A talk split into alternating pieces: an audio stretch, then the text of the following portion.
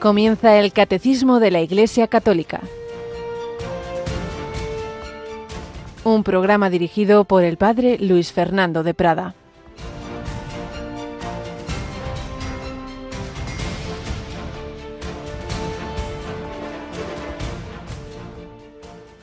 Dios dijo a Moisés, Yo soy el que soy. Esto dirás a los hijos de Israel. Yo soy, me envía a vosotros. El Señor, Dios de vuestros padres, el Dios de Abraham, de Isaac y de Jacob, me envía a vosotros. Alabado San Jesús, María y José, muy buenos días en este jueves 20 de julio. Bueno, ya entramos en el último tercio de este mes veraniego y la primera lectura es fundamental para la historia de la revelación y en particular para el pueblo de Israel, pero por tanto también para nosotros. Que a fin de cuentas no lo olvidemos. Estamos en una historia de la salvación que tiene esa primera etapa tan importante en la que Dios se fue revelando. Y aquí está este famoso nombre, Yahvé, yo soy el que soy.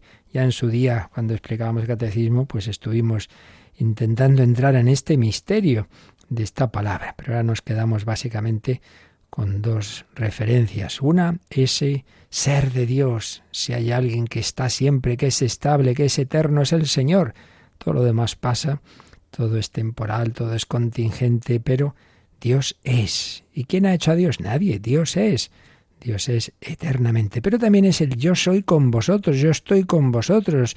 Por eso yo quiero liberaros y por eso envía a Moisés a, a sacar a su pueblo de Egipto. Bueno, pues eso que ahí le dice el Señor, que a fin de cuentas no lo olvidemos. A veces decimos, habló Yahvé, bueno, Yahvé quién es, es la Santísima Trinidad, claro, no, no es que sea un Dios distinto, es el Padre, el Hijo y el Espíritu Santo. ¿Y quién es la palabra de Dios? Es el verbo. O sea que podemos decir, y así lo dicen los santos padres, que quien está hablando en el Antiguo Testamento es, es el verbo, es la palabra, es quien luego iba a ser hecho carne Jesucristo. Pero bueno, en cualquier caso, ese Dios que habla a Moisés, ese Dios que está siempre con su pueblo, es el que luego, hecho carne en Jesucristo, en otro tipo de teofanía, al final de su vida va a decir, yo estaré con vosotros todos los días hasta el fin del mundo. El que dijo, yo soy y yo estoy siempre con vosotros y yo os acompaño, ahora hecho carne Jesús, Dios y hombre verdadero, y de una manera muy especial como estamos viendo en la Eucaristía. Yo estaré con vosotros todos los días hasta el fin del mundo. Con razón, yo he visto a veces, me parece recordar que uno de los lugares en Lourdes, eh, custodias que tienen una, una evocación de la zarza ardiente. Claro, ahí se revela el Señor a Moisés en ese, con ese símbolo de esa zarza que arde sin consumirse. Esa zarza es la Santísima Trinidad, ese fuego que no se consume nunca, ese fuego eterno, y ese fuego eterno y esa palabra que se comunica a Moisés es la que está presente en la Eucaristía, en esas custodias, en esa presencia eucarística de la que estamos hablando ahora. Yo estaré con vosotros todos los días hasta el fin del mundo. Realmente una maravilla. Y así la tenemos aquí bien cerquita. Mónica Martínez, buenos días. Muy buenos días, padre. Muy buenos días a todos los oyentes. Pues sí, aquí estamos, dispuestos a empezar una mañana más. Y cuando entramos en esta, en esta sede, ¿qué es lo primero que hacemos? ¿Cuál es la primera visita? A la capilla. Y eh, no solo una visita, sino presentarnos ante el Señor y presentar el trabajo del día. Así es, es el regalo, se cumple esa palabra. Yo estoy con vosotros todos los días. Vienen los voluntarios, se marchan, entran allí. Claro que sí, qué maravilla. Jesús nos acompaña. Jesús y con Jesús, el Hijo de Dios hecho hombre, en el seno de María, siempre está María. Y lo digo porque recordamos que este domingo tenemos esa retransmisión mensual desde uno de sus santuarios, ¿verdad? Sí, ya muchos de nuestros oyentes lo han encontrado y han visto en ello un tesoro y se trata de ese rosario de los siete dolores que se reza desde el santuario de Quivejo, en Ruanda. Así es.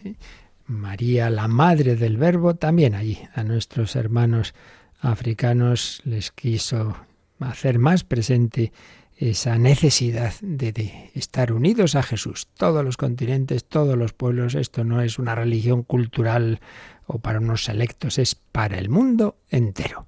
y para el mundo entero se ha quedado Jesús presente en la Eucaristía. Seguimos escuchando algunas de las reflexiones que escribía un obispo filipino enamorado de esa presencia de Jesús en la Eucaristía, ese gran regalo que nos ha hecho a todos.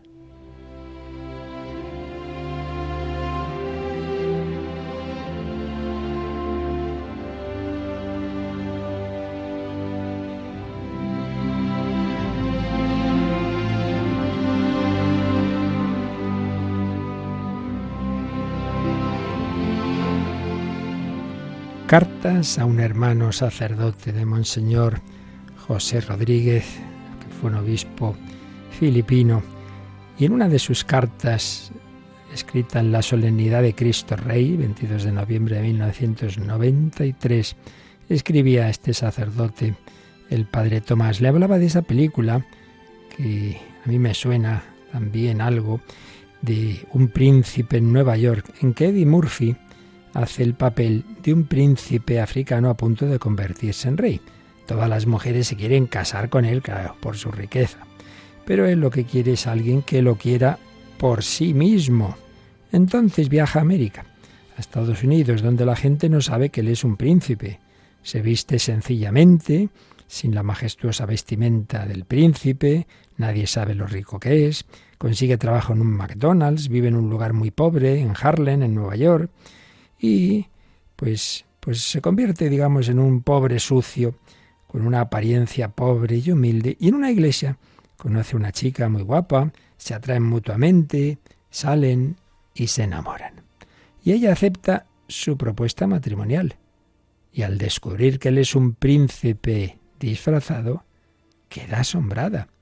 El matrimonio la convierte en una princesa y en la mujer más rica del mundo.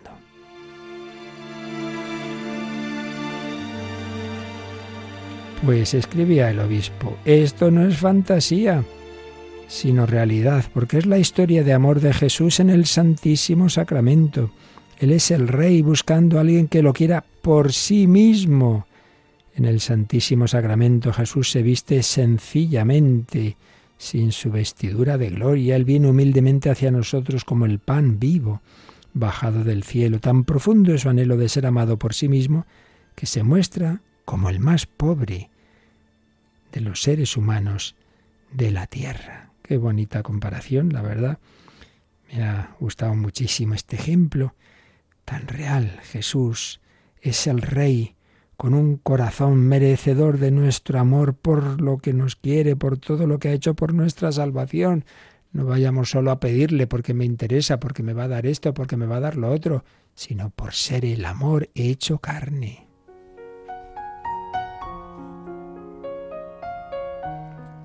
Volvemos a la carta del obispo. Esto es la adoración eucarística perpetua, proclamar a Jesús Rey, dándole el honor y la gloria que Él desea. Mediante la adoración una parroquia da al Rey todo el amor que Él verdaderamente se merece. La liturgia de Cristo Rey tiene esta antífona del Apocalipsis. Digno es el Cordero degollado de recibir el poder, la riqueza, la sabiduría, la fuerza, el honor la gloria y la alabanza.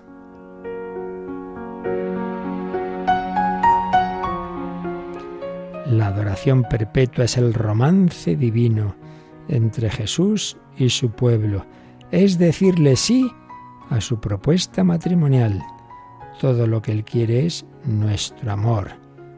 Quiero amor y misericordia y no sacrificios, dice el profeta Oseas.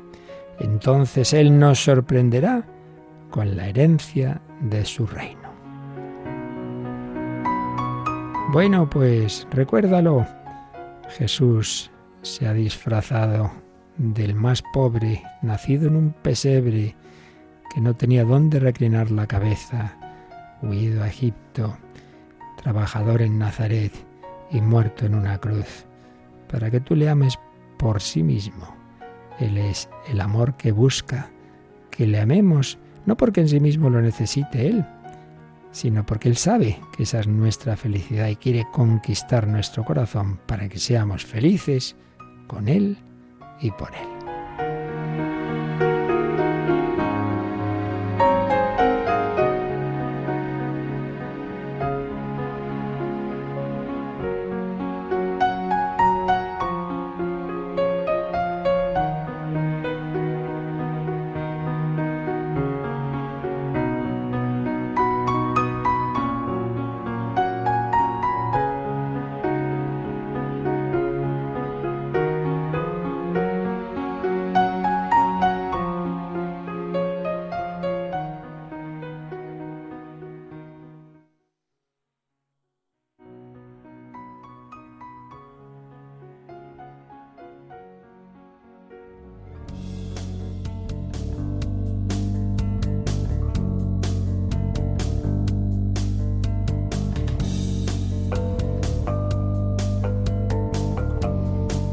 Bueno, y esto es precisamente lo que estábamos viendo, profundizando en este regalo de que Jesús no solamente ha querido dejarnos el memorial objetivo de su sacrificio en la cruz, porque la celebración de la Santa Misa hace presente de manera misteriosa, incruenta, pero real, ese gesto, ese acto infinito de amor, sino que además de dársenos en comunión en esa celebración eucarística, después todavía se queda, se queda esa presencia suya, se queda en los sagrarios, se queda eh, de manera que podemos exponerlo, que podemos llevarlo en procesión.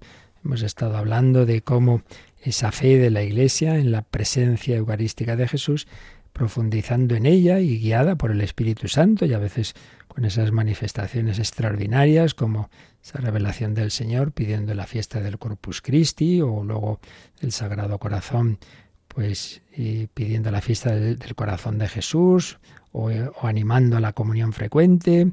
Y bueno, pues ese, ese desarrollo de, de pasar la reserva eucarística al principio eh, oculta más bien discretamente en las sacristías, pasarla a la, a la iglesia, ese adorar a Jesús, el momento en que se hace presente en la consagración, elevando el sacerdote la sagrada forma, elevando el cáliz, que los fieles la querían ver, querían ver a Jesús, ese sacarle en la procesión, primero precisamente en, en la fiesta del Domingo de Ramos, llevada al principio en una arqueta, pero luego ya después surgen las custodias para poderlo ver durante la procesión y luego con esa custodia también dar la bendición en la iglesia y entonces también hacer ya la exposición en las iglesias, destacar cada vez más ese lugar de la reserva, que no sean unas palomitas encima del altar, sino que sea un sagrario, al principio más discreto y cada vez pues más destacado, en fin, todo este proceso que ha dado lugar a tantas formas de devoción, las 40 horas, la adoración nocturna, la adoración perpetua, una auténtica mm, floración de, de, gestos de amor al que nos ha amado de esta manera tan grande. Pues bien, después de que estuvimos viendo de manera resumida, pero creo que provechosa, como muchos habéis comentado, esta historia de, del culto eucarístico después de la misa, estábamos ya comentando un número precioso del catecismo en que, digamos, entra en el trasfondo de, de, ese amor del Señor, qué significa esa presencia de Cristo, a qué nos llama. Y vamos a seguir haciéndolo y profundizando en ello porque realmente la, la fe es para vivirla y es para que la saquemos sus consecuencias espirituales. Y este número nos ayuda mucho a ello y también con la ayuda de, de los textos que hoy vamos a ver. Pero primero vamos a releer este número que ayer ya comentábamos con sus marginales lo veíamos ayer, hoy lo repasamos. El 1380. Es grandemente admirable que Cristo haya querido hacerse presente en su Iglesia de esta singular manera. Puesto que Cristo iba a dejar a los suyos bajo su forma visible, quiso darnos su presencia sacramental. Puesto que iba a ofrecerse en la cruz por nuestra salvación, quiso que tuviéramos el memorial del amor con que nos había amado hasta el fin, hasta el don de su vida. En efecto, en su presencia eucarística permanece misteriosamente en medio de nosotros, como quien nos amó y se entregó por nosotros, y se queda bajo los signos que expresan y comunican este amor. Este número terminaba con una cita preciosa de uno de los documentos eucarísticos de Juan Pablo II, la carta Dominique Chene. A ver qué nos decía. La Iglesia y el mundo tienen una gran necesidad del culto eucarístico. Jesús nos espera en este sacramento del amor.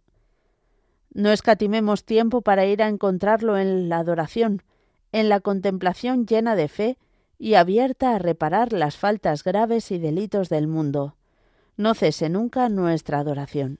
Pues ya decíamos ayer, menuda llamada nos hacía y nos hace ahora desde el cielo San Juan Pablo II. Recordamos, pues, cuando estaba en medio de tantos líos, viajes, etcétera, pero se postraba en un reclinatorio ante el Santísimo, desaparecía el mundo, se concentraba, estaba con el Señor. Jesús nos espera en este sacramento del amor. No escatimemos tiempo para ir a encontrarlo en la adoración, en la contemplación. Leíamos un número marginal nos habla de la oración contemplativa. Recordábamos aquel campesino de Ars que se pasaba horas en, en la iglesia. Y, pero tú qué haces tanto tiempo? Yo le miro y él me mira. Oración, contemplación y abierta esa contemplación a reparar las faltas graves y delitos del mundo. Reparación, amar al amor no amado, amar por tantos que no lo aman, nosotros los primeros tantas veces. No cese nunca nuestra adoración principio de este número 1380 viene a decirnos algo muy bello. Y es que uno podría protestar diciendo, ah, esto, esto, esto está mal organizado, esto está mal organizado. Los que hace 20 siglos pues vieron a Jesús, pudieron convivir con él, pudieron tocarlo, eh, San Juan estuvo al pie de la cruz y nosotros aquí nada, ¿cómo que nada? Pues el Señor dice, dado que Él iba a dejarnos de manera visible, y en efecto ya no íbamos a poderle ver como entonces, hizo este, este invento divino maravilloso. Por un lado, ese sacrificio suyo en la cruz se perpetúa sacramentalmente, incruentamente, pero teniendo claro que lo importante del sacrificio de Cristo en la cruz no es sufrimiento como tal, sufrir también sufrían los ladrones que estaban a su lado, sino el amor. Y además porque eso fue voluntario, no porque le cogieran y... No, no, el amor, ese amor que se entrega, que se ofrece, ese amor se hace presente, unida a la ofrenda de la Iglesia en cada celebración eucarística y ahí nos hacemos, ahí estamos tú y yo. Por tanto, Jesús ha querido dejarnos ese memorial, que no es algo mero, mera memoria subjetiva, sino realmente el condensado, por así decir, del sacrificio de la cruz, sangre derramada por vosotros y por muchos, ese muchos que es por todos en la intención del Señor y ojalá por todos si lo acogiéramos todos. Ahí entra ya nuestra parte de libertad. Memorial del sacrificio, pero también su presencia y no solo su presencia como Dios que está en todas partes, sino del verbo hecho carne. Presencia sacramental y aquí es donde estamos. Esa presencia corporal, sustancial, no meramente simbólica, ni mucho menos. Jesús se ha quedado, Dios está aquí. Venid adoradores, adoremos. Y en esa presencia eucarística está, ese que se entregó por nosotros. Galatas 2.20. Cristo me amó y se entregó a la muerte por mí. Leíamos también otro marginal precioso, el 478, un número sobre el corazón de Jesús, en que nos decía el catecismo que Jesús durante su vida, su agonía, su pasión, nos ha conocido y llamado a todos y a cada uno, y se ha entregado por cada uno. Nos ha amado a todos y cada uno con un corazón humano. Por eso cuando tú vayas al sagrario o tú vayas a comulgar o vayas a la misa, piensa que es por ti en particular. El Señor mira a todos y a cada uno en particular. Pues bien, un número precioso a meditarlo, y ya os he puesto, exponía esta tarea estos días pasados, que no pasara el día sin hacer tu ratito de oración ante Jesús, su Eucaristía, todo lo que hayáis podido hacerlo, si no intentarlo, de aquí al fin de semana, pues más fácil, ¿verdad? El domingo, etcétera.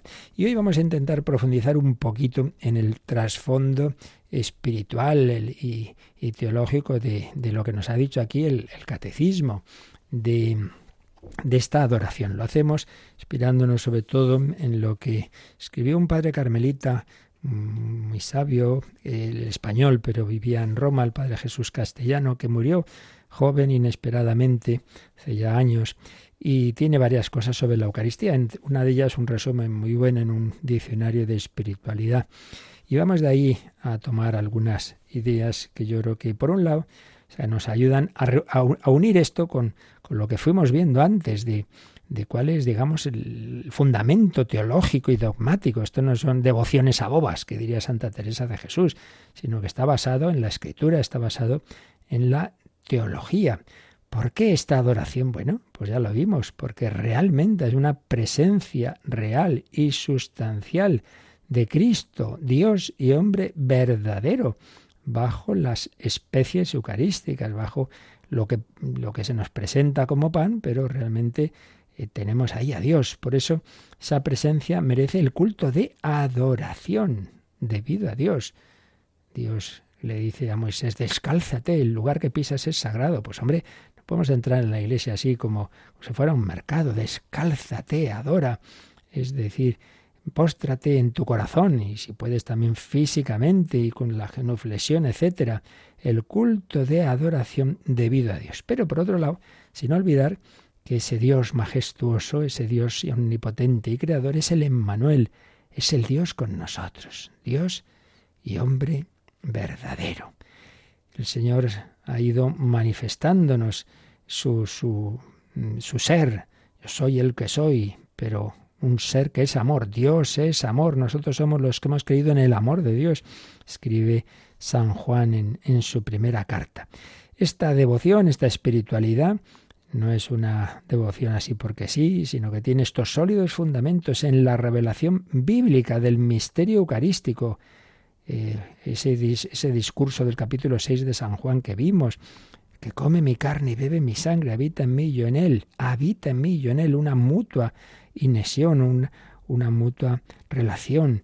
El Señor nos invita a, esa, a ese permanecer en mi amor, como el Padre me ha amado, si os amado, yo permanecer en mi amor.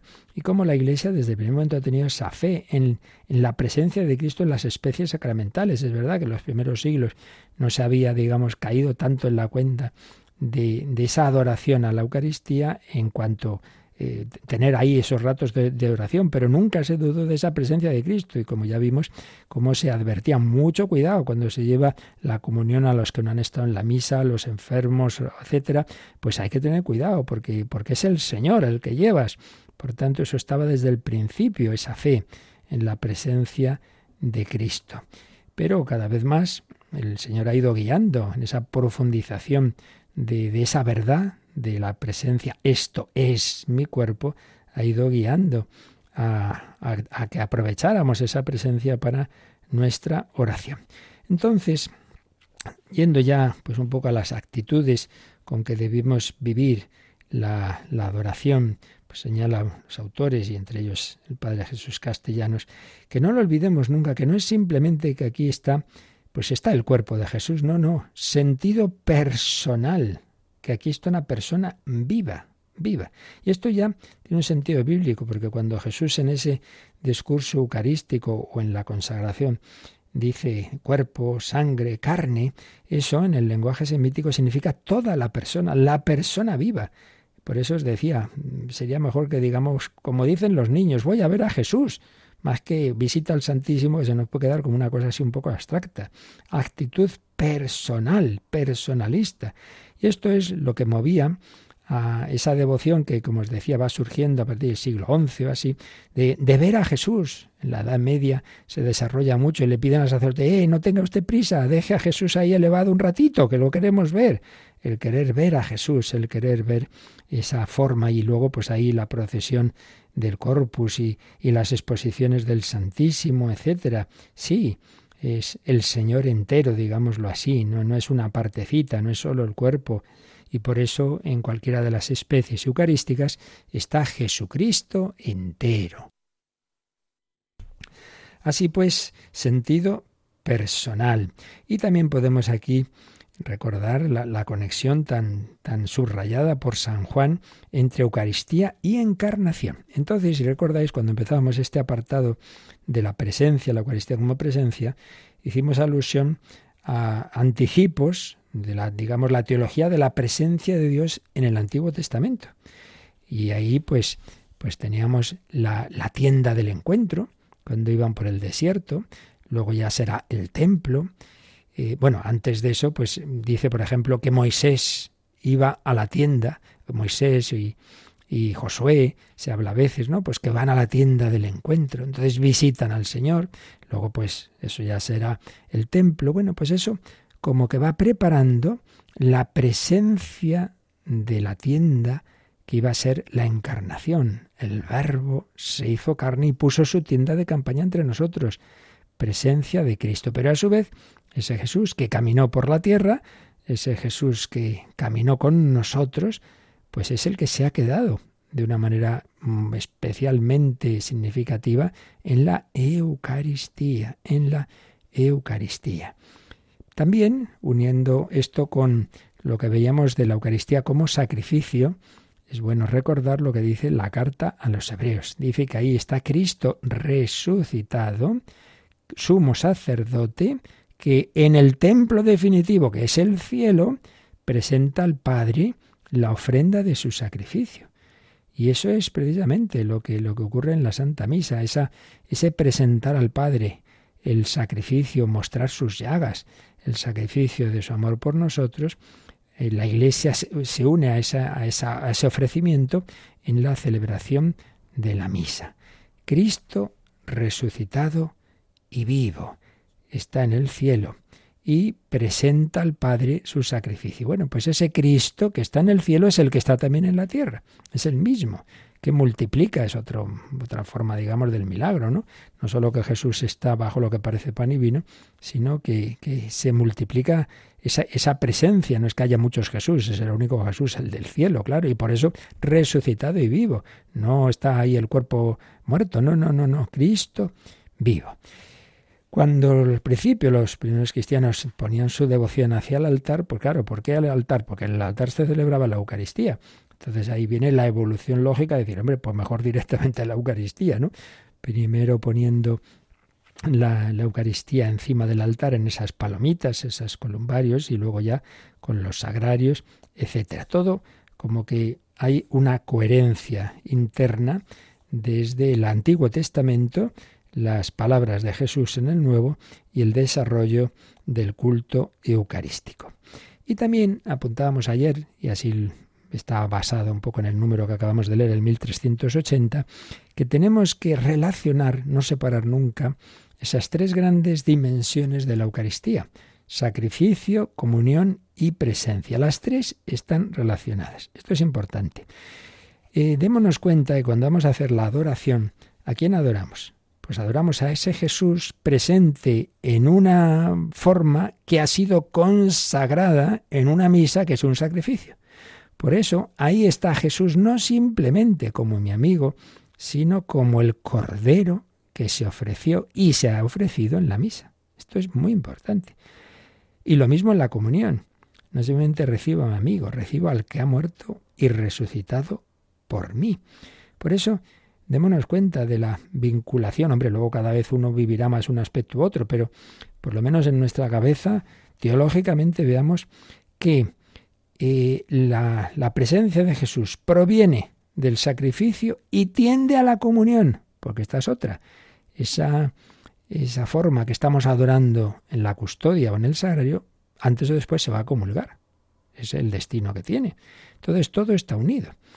Jesús se ha hecho presente en el sacrificio, yo antes de comulgar lo adoro, lo he adorado en la elevación, lo adoro pues cuando voy a comulgar haciendo mi genuflexión o mi inclinación, bueno, pues se puede prolongar esa adoración después de la misa y en otro momento, otro día más adelante, lo comulgaré, alguien comulgará esa forma que hemos adorado, ¿veis?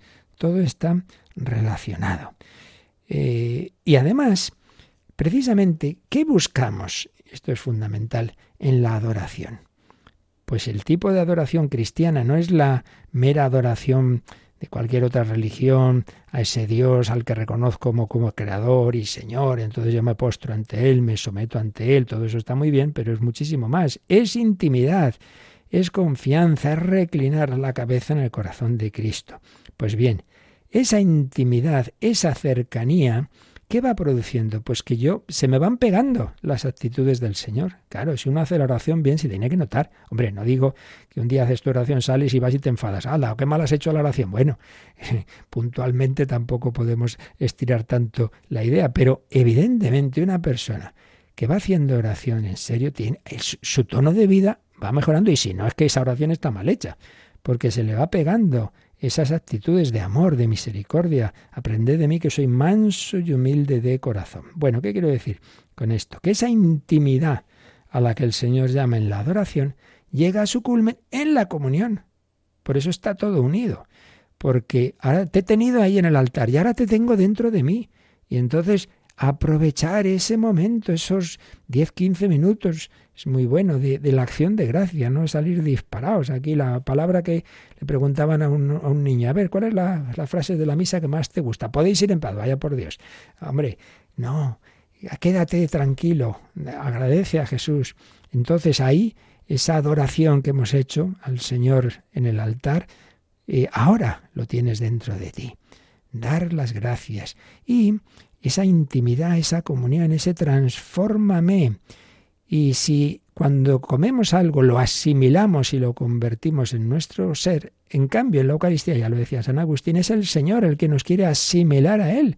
Por eso, una vida eucarística verdadera, vivir bien la misa, hacer la oración, la adoración y la comunión bien hechas, se tiene que notar en que cada vez va siendo, se nota más la presencia de Cristo en mí, lo de San Pablo. No soy yo quien vive, es Cristo quien vive en mí. Así pues, vivir eh, la Eucaristía en todas estas dimensiones, la acción de gracias, la ofrenda de la vida, la intercesión por la salvación de todos los hombres. En la misa hacemos la oración de los fieles, pues tú en tu corazón, pídele a Jesús. El fiel renueva así ante Cristo su comunión con Él. Y aquí también nos hablaba el Padre Jesús Castellano de la comunión espiritual, no simplemente en el sentido de cuando uno no puede comulgar, como solemos hacer en Radio María también, de decir, bueno, pues Señor, yo me gustaría comulgar, ahora no puedo, ese deseo de, sino también reavivar, reavivar eh, ese sentido de que, de que hombre, si, si, estoy por la misericordia de Dios en gracia, pues doy gracias de que Él está también en mi alma y reavivar las últimas comuniones, ya no solo el deseo de comulgar en el futuro, sino también, oye, comulgué hace poco y, y tú has venido a mí, bueno, pues yo quiero seguir muy unido a ti, muy unido a ti. Comunión, intimidad, coloquio familiar, ante el verbo hecho carne que ahora ya no es antes, sino que está en mí, Jesús, yo en ti y tú en mí. ¡Qué maravilla! Y sabiendo que ese que está en mí es el que ha muerto y ha resucitado por mí. Realmente el Señor ha hecho un invento increíble, porque aquí en la Eucaristía está resumida toda la historia de la salvación. Es Dios. Con el Hijo están el Padre y el Espíritu Santo, pero el Hijo también con su cuerpo, ese cuerpo formado en el seno de María, esa, lo que es la parte corporal de Jesús es solo de María, puesto que no tiene padre biológico. Entonces también de alguna manera es una comunión con María. Si es que está aquí todo en la Eucaristía. Jesús que entra en mi corazón, porque ¿para qué hemos sido creados? Pues para eso, para unirnos. Y claro, esto es un anticipo, ese ya sería el último paso, digamos, del cielo, que es el cielo, contemplar a Dios cara a cara. La contemplación eucarística, la comunión eucarística es un anticipo es un aperitivo arras del cielo. Es el cielo, pues sumergirse en Dios, la comunión. Eh, ni ojo vio, ni oído yo, ni cabe en corazón humano lo que Dios ha preparado para los que lo aman. Pues vamos a cantar, a cantar al amor de los amores, vamos a darle gracias y vamos a pedir aprovechar este increíble regalo del amor de los amores.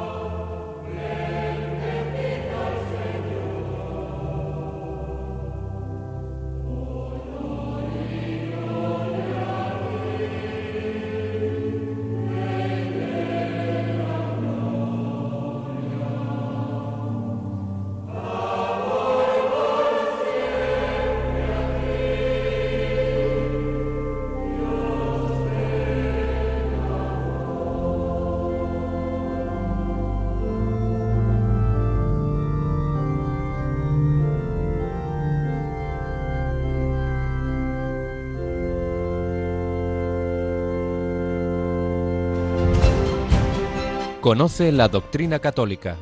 Escucha el catecismo de 8 a 9 de la mañana, de 7 a 8 en Canarias. Y los sábados a la misma hora profundizamos en los temas tratados en el programa En torno al catecismo. Dios está aquí, venid adoradores, adoremos. También en una ponencia que ya mencioné, del que fue un obispo portugués, Antonio de Castro Mayer, en las semanas de Teología Espiritual de Toledo de hace años, hablaba de, esta vinculación entre la, Eucaristía como celebración, como sacrificio, la comunión y la adoración. Encuentro personal con ese Jesús que se ha ofrecido por nosotros en la misa. Y resumiendo un poco lo que hemos ido viendo, señalaba este obispo que el tabernáculo por un lado, pues podemos ver en él un alimento espiritual, ese que está aquí en el sagrario, que alimentar ahora mi alma. Una llamada a nuestro don personal. Si el Señor se te ha dado, date tú a Él. Tomad, Señor, y recibid toda mi libertad, mi memoria, mi entendimiento, mi voluntad, todo. Una invitación a la comunión espiritual. Señor, quiero unirme cada vez más a ti ahora en, de esta manera y en cuanto pueda ser también recibiendo tu cuerpo. Una prosecución del sacrificio que se ha ofrecido en la misa y del efecto de la comunión sacramental antes recibida.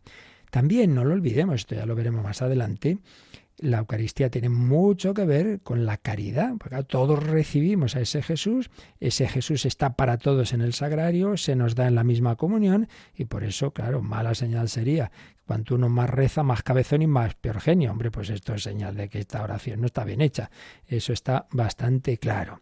Por eso en la misma última cena en que Jesús instituye la Eucaristía tiene el gesto de lavar los pies y dice el mandamiento del amor fraterno. Y Mm, insistía también eh, Monseñor Antonio de Castro en que cada, aunque todo, como decimos, la Eucaristía, todas estas dimensiones están unidas, pero podemos fijarnos en el acento propio de cada una de, estas, de estos aspectos. En la Santa Misa, ¿dónde está el acento? Pues hombre, en la ofrenda personal, con que nos unimos a la ofrenda victimal de Cristo. A ver qué traes tú a la misa de hoy. ¿Qué ofreces hoy? Ofrenda. En la comunión, en la comunión el acento está en la transformación de nuestra vida en la de Jesús. No vivo yo, sino que es Cristo quien vive en mí. En la en el culto al Santísimo Sacramento, en la oración ante el sagrario, ante la custodia, etcétera. Bueno, pues obviamente el acento está en la adoración y contemplación del misterio de Cristo, en la llamada en la intimidad, en el estar cara a cara con él, cara a cara, como nos dice el Antiguo Testamento que Moisés eh, hablaba con Dios como un amigo habla con su amigo. Y finalmente, esto es muy bonito, hacía mm, una referencia, Monseñor Antonio de Castro Mayer, al sentido más profundo de lo que nos puede parecer de, que tiene la visita al Santísimo. Vamos aquí a coger también algunas ideas que señalaba porque realmente es muy bonito. Si se nos dice ya en el Antiguo Testamento se hablaba de las visitas, las visitas de Dios. Por ejemplo, ¿recordáis? Está Abraham en su tienda con Sara y de repente aparecen tres personajes. Hay una escena muy famosa llevada, hay grandes cuadros famosos sobre este tema, ¿no? Entonces, como que es una especie de, de anticipo simbólico de lo que iba a ser la Trinidad. Bueno, se da cuenta Moisés Edu, perdón, Moisés, Abraham, de, de que es Dios, que es Dios. Visita de Dios a Abraham para establecer relaciones íntimas con él. Comen, de hecho, preparan un banquete y es cuando anuncia que, que Sara va a tener un hijo. Las visitas de Dios siempre llevan a la fecundidad, fecundidad. Aparece también en el, en el desierto, como os decía, esa visitar al Señor en el, en el, en, el, la tienda, que no me salía, la tienda del encuentro, cuando eh, Zacarías, cuando ya eh, sabe que, que, que, va a tener a ese hijo y ya se le suelta la lengua, bendito el, el Benedictus, Dios ha visitado a su pueblo. Cuando Jesús resucita, resucitó al, al, hijo de la viuda de Naín, el pueblo decía, Dios ha visitado a su pueblo. Por supuesto, tenemos una fiesta que se llama la visitación de María, ¿no? La visita. Realmente Dios visitó a Isabel y a Juan Bautista desde el seno de María. María fue la primera custodia, la primera procesión del corpus, es ese viaje de la Virgen María a ver a su parienta Isabel. Hizo vibrar a Isabel y a Juan Bautista por el Espíritu Santo. Qué bonito. Visita de Dios. Lo malo es que esa visita a veces no es acogida. Jesús lloró sobre Jerusalén y dijo, no has reconocido el tiempo de tu visita. Pues bien, nosotros estamos a tiempo de corresponder esas visitas del Señor, visitándole en su presencia más cercana, la Eucaristía. Voy a visitar a Jesús, vete a la tienda del encuentro, que lo tenemos en los sagrarios. Es que no nos cansaremos de insistir, que se ha quedado y es que parece que no nos lo creemos que está vivo, que no es una cosa, que está realmente vivo, que no nos lo creemos. Eso que nos contaba alguna vez Monseñor Munilla, y lo he leído, me lo ha pasado más personas, de que una vez había, y todavía era todavía solo párroco, allí en Zumárraga, y ya se había quedado solo recogiendo todo en la iglesia, y pensaba que estaba solo y de repente oye ruido y se da cuenta de que hay unos monaguillos, si tienes un hijo pillo, mete la monaguillo, que están ahí en, escondidos, y dice, ¿pero qué hacéis aquí vosotros? No, es que queríamos saber una cosa, ¿el qué? Pues ver si usted de verdad se cree que Jesús está ahí y hemos visto que sí, que aunque esté solo hace la genuflexión y, está ahí hablando con Jesús. Pues esto ha pasado más veces, ¿no? Personas que han estado, se cuenta también de una mujer protestante que le impactó mucho una predicación sobre la Eucaristía, pero se quedó también como escondida a ver si después que hacía ese predicador y veía cómo, pues estaba ahí hablando con Jesús, se quedaba largo rato, cómo tenía esos gestos de adoración, visitar al Señor. Jesús se ha quedado. La visita al Santísimo, la visita a Jesucristo, a esa persona viva. Hablemos como un hombre habla con otro hombre y a la vez sabiendo que ese hombre es Dios, claro. Dios y hombre verdadero. Por eso decía Monseñor eh, Antonio de Castro, sentido profundo de la visita, hacer sensible y exterior la relación de amor entre Dios y el hombre, en esta economía de la encarnación redentora redentora. No simplemente es algo así como interior, sino también público, que se manifiesta. Por eso esos gestos de, la genuflexión, de, de, esa reverencia, de no estar aquí como en cualquier otro sitio. Bueno, pues como vemos, mucho amor y muchas posibilidades de corresponder a este amor. Visitar a Jesús es una forma muy sencillita. Puede estar un ratito, hombre, todavía mucho mejor si tienes un turno en una adoración en una iglesia con la adoración perpetua, pues conoceremos aquí voluntarios de Radio María, estoy pensando en uno concreto, que tiene su, un día a la semana, me parece que es a las 3 de la madrugada, se despierta, se va a la determinada iglesia y, vuelve. Bueno, qué bonito, es un esfuerzo, es un sacrificio, pero, pero me suele decir eso, dice, yo noto que me ayuda mucho, me ayuda, ¿cómo no va a ayudar? Estar ahí en la, en la tranquilidad de la noche, una hora ante Jesús Eucaristía. Dios está aquí. Bueno, pues ya solo nos queda un número de este apartado de la presencia de Cristo en la Eucaristía, el 1381.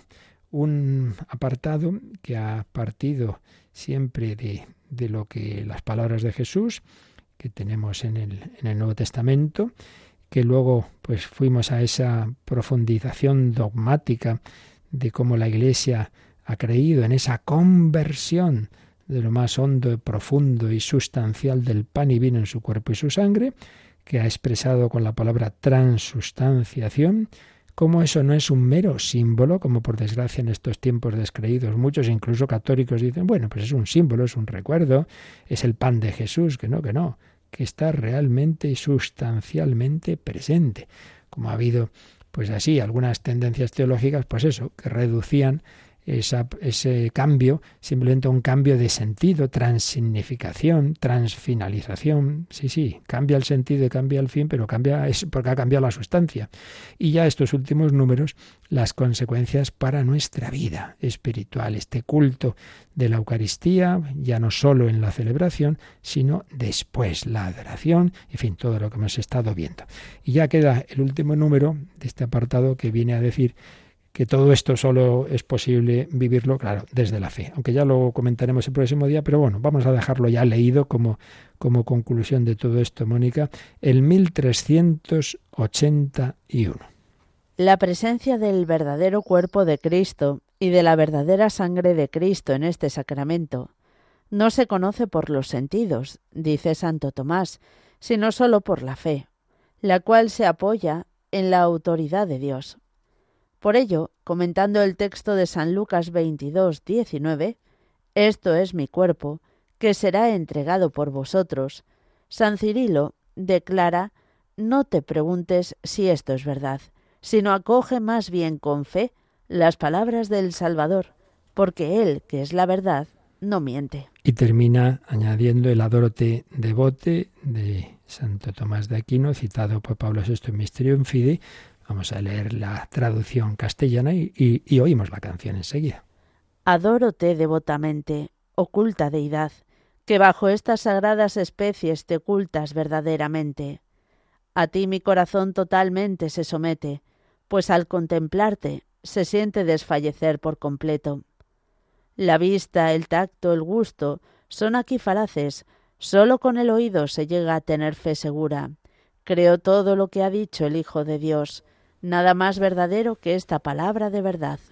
Pues así termina este apartado, aunque ya digo, ya, ya comentaremos con más calma este número, pero en definitiva, lo entendamos más, lo entendamos menos, fiémonos de la palabra de Jesús. El que ha creado el universo no puede hacer verdadera esta palabra. Esto es mi cuerpo, esto es el cáliz de mi sangre, y no es un cuerpo, una sangre muerto, es la persona viva. Dios está aquí. Pues la consecuencia está clara. Esta semana la hemos ido viendo. Vayamos a Jesús, agradezcamos este inmenso regalo. Adórote devote. Así nos quedamos. Si tenéis alguna consulta algún testimonio, alguna pregunta, pues también tenemos tiempo ahora para ello. Participa en el programa con tus preguntas y dudas. Llama al 91005 9419. 91005 9419. Puedes escribir un mail a catecismo arroba o escribirnos un mensaje al teléfono de WhatsApp 668 594 383 668 594 383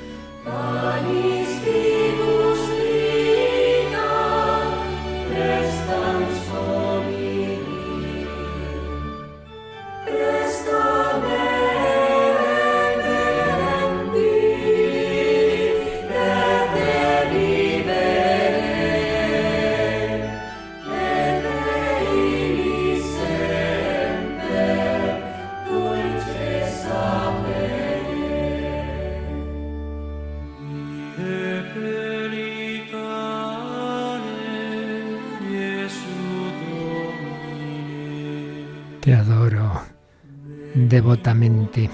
Ayer alguien que nos consultó que no podía salir, que no podía ir a comulgar sacramentalmente, si era lo mismo la comunión espiritual, ya le decíamos que hombre que lo mismo no es, pero que bueno, que si uno no puede, que el Señor ya suplirá por otro lado.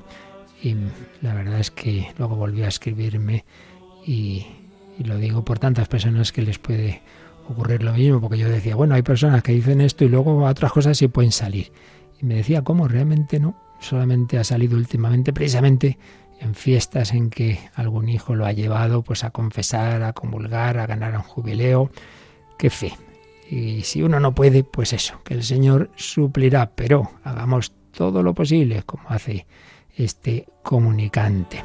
También os cuento una cosa que me impresionó el otro día, comiendo con un sacerdote amigo que hacía tiempo que no nos veíamos, porque está aquí uno esclavo de la radio muchas veces y hacía dos años. Y me contó pues que le avisaron de una chica joven que que tenía un cáncer de repente terminal y que aunque estaba más bien alejadilla, bueno, pues quería prepararse, quería confirmarse y entonces la visitó este sacerdote, le arregló las cosas para que en efecto pudiera, pudiera recibir los sacramentos y le dijo, ¿por qué no escuchas Radio María? Que no la conocía. Bueno, me contó que en dos meses que no la paraba de oír, cuando la iba a visitar, decía, pero bueno, esta chica lo que ha avanzado, y casi dice, casi me daba la catequesis ella a mí, y ya murió murió joven preparada por Radio María. Qué maravilla como el Señor se sirve de esta radio. Y ahora mm, llega aquí una pregunta. Mónica, a ver, ¿qué era lo que te, preguntaban en concreto? Sí, eh, bueno, es una pregunta que no tiene nada que ver con la Eucaristía, mm. Pero un oyente de León, Juan José, tiene dudas de por qué la graduación en el orden sacerdotal es sacerdote, obispo, mm. arzobispo, cardenal, papa, ¿por qué se ha establecido así? Bueno, esto como es natural, con calma, se verá cuando lleguemos al sacramento del orden, pero así en dos palabras. No es que se establecido así. Aquí hay que distinguir dos, dos niveles. Lo que en efecto ya es una cosa más eclesiástica, pues como tantas otras, ¿no? Que son, digamos, como de organización, y lo que viene del Señor. ¿Qué es lo que viene del Señor? Pues que Él da plenos poderes a sus apóstoles. Pero los apóstoles, esto aparece ya claramente en las cartas y en los hechos de los apóstoles, van buscando, van instituyendo, imponiendo las manos a colaboradores. Si os recordáis, en los hechos de los apóstoles aparecen los diáconos, que no tienen todas sus misiones ni, funciones ni, ni, ni, de lejos, y los presbíteros.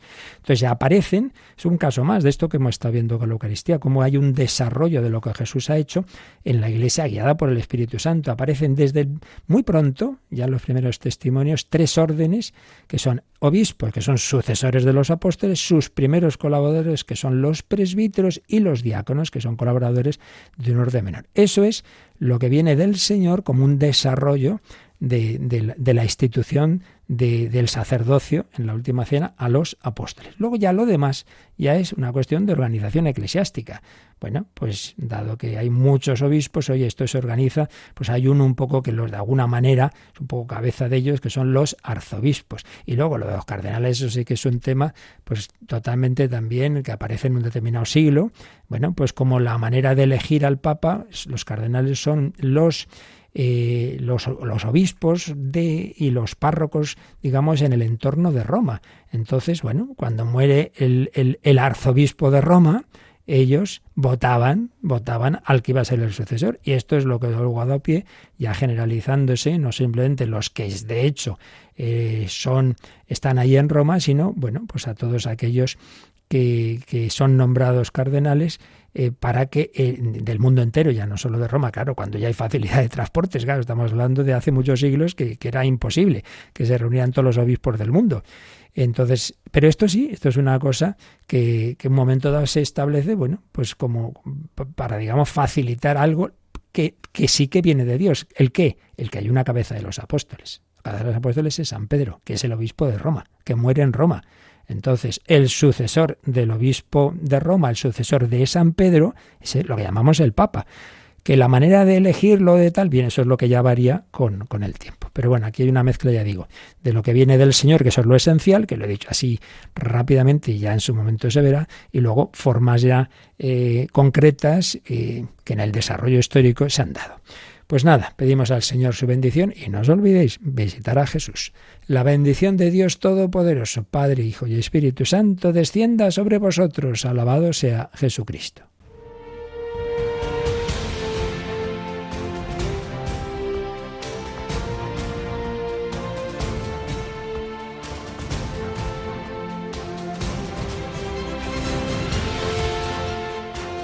Han escuchado en Radio María el Catecismo de la Iglesia Católica, un programa dirigido por el Padre Luis Fernando de Prada.